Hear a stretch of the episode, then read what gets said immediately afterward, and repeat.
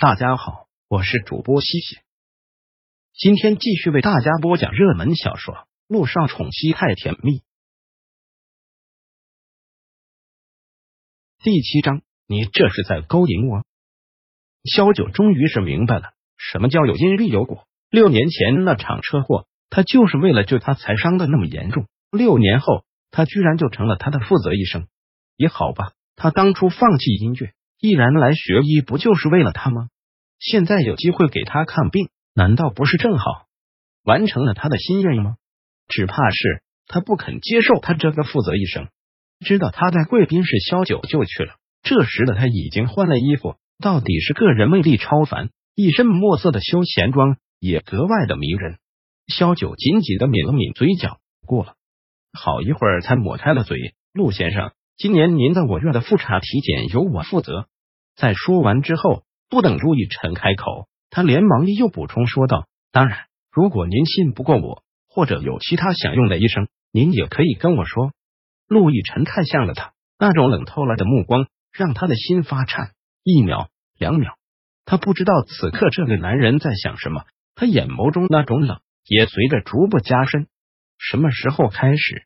陆亦辰收回了目光。我时间很紧。陆亦辰每天都有忙不完的工作，要不是陆一鸣每天电话催着他心烦，他才不在这里浪费时间。哦，好。萧九也连忙回过了神。我们马上就可以开始。其实萧九比任何人都想知道他现在的身体状况。既然是复查体检，那肯定是做的越详细越好，这样他可以做一个具体的了解。你今天吃饭了吗？萧九问。有一些外科检查是要求空腹做的，还有二十四小时之内服用过任何的药物吗？听到这个问题，陆亦辰似是顿了一下，好像有什么不想跟他说。萧九又连忙说道。请不要对医生做任何的隐瞒，要不然可能会影响体检结果，这样你我都麻烦。空腹，昨晚服用过安眠药。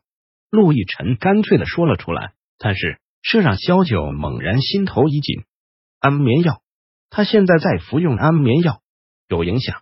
陆亦辰问。潜在的台词是：如果有影响，今天就到这里。没有。萧九连忙摇头，没有太大的影响。那我们开始吧。我先给你做一些简单的检查。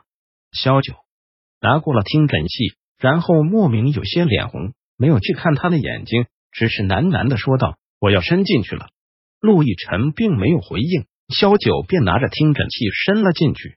这大概真的是距离他心跳最近的一次吧。然而他心感觉都要跳出来，他却异常的平静，心跳的很均匀，并没有任何的波动。如果表象可以欺骗人。那这个就是最真实的反应了吧？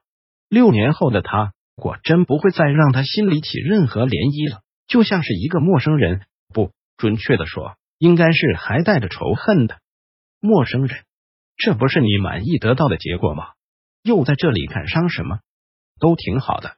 萧九忙打住了自己的胡思乱想，将听诊器拿了出来，然后又说了一句题外话：上次的事，谢谢你。如果不是你高抬贵手。星辰杂志社不可能还在。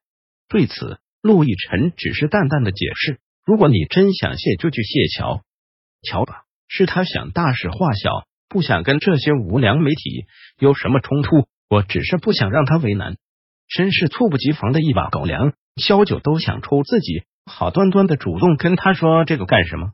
嘴巴真是欠。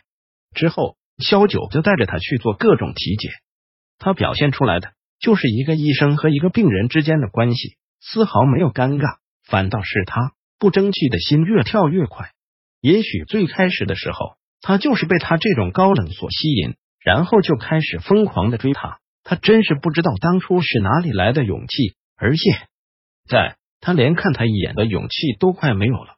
体检已经做了一半，陆亦辰也很配合，萧九带他去做心电图。做之前，萧九说道。陆先生，把上衣脱了吧，这样更方便一些。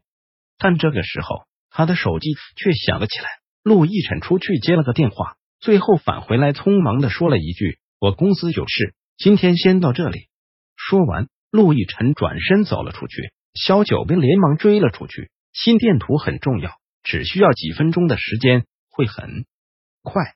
刚才肖医生不是已经近距离的听过我心脏了吗？这句话他说出来有些戏谑的味道。看，听诊器听的能跟心电图做出来的一样吗？抱歉，我真的赶时间。陆亦辰说完，再一次的回身，萧九又连忙问道：“那陆先生什么时候再有时间？检查结果今天下午全部都会出来。您的身体状况，我也需要跟你说一下。有时间我会联系你。”说完，陆亦辰迈步走开，拿出了手机，又拨上了一个号码，一边说着，一边匆匆离开。萧九长长的吐了口气，刚才的感觉还真的是如临大敌，这会儿呼吸终于顺畅了。萧九啊，萧九，你也真是不争气，面对情况再棘手的病人，也都能够冷静应对，偏偏遇到了他，心里就慌得一塌糊涂。到了下午，陆亦辰。全部的检查结果都已经出来了。从专业的角度上说，真的很不理想。六年前那场车祸对他的身体还是造成了重创，很多都已经损坏，没有恢复好。看到这些，他感觉他浑身都跟着疼。想到了什么，他连忙将这些化验单收起来，跑到了高主任的办公室。高主任，我想问一下，这里有陆亦辰六年前车祸的原始病例吗？我想看一下。陆总的病历，陆院长应该是调过来了。高主任回道：“你直接去病历室调取吧。”好，谢谢。萧九没有一分钟的耽搁，立马到病历室调取了他的原始病历。当看到他当年的伤情时，就像是有个巨轮在他的心口来回的碾压。他现在才知道，当年他伤的有多么的严重。真正的是从鬼门关走了一圈，他能活下来，也真的是个奇迹。陆亦辰，六年前你为什么要这么傻？你明明可以躲开的，为什么为了救他连命都可以不要？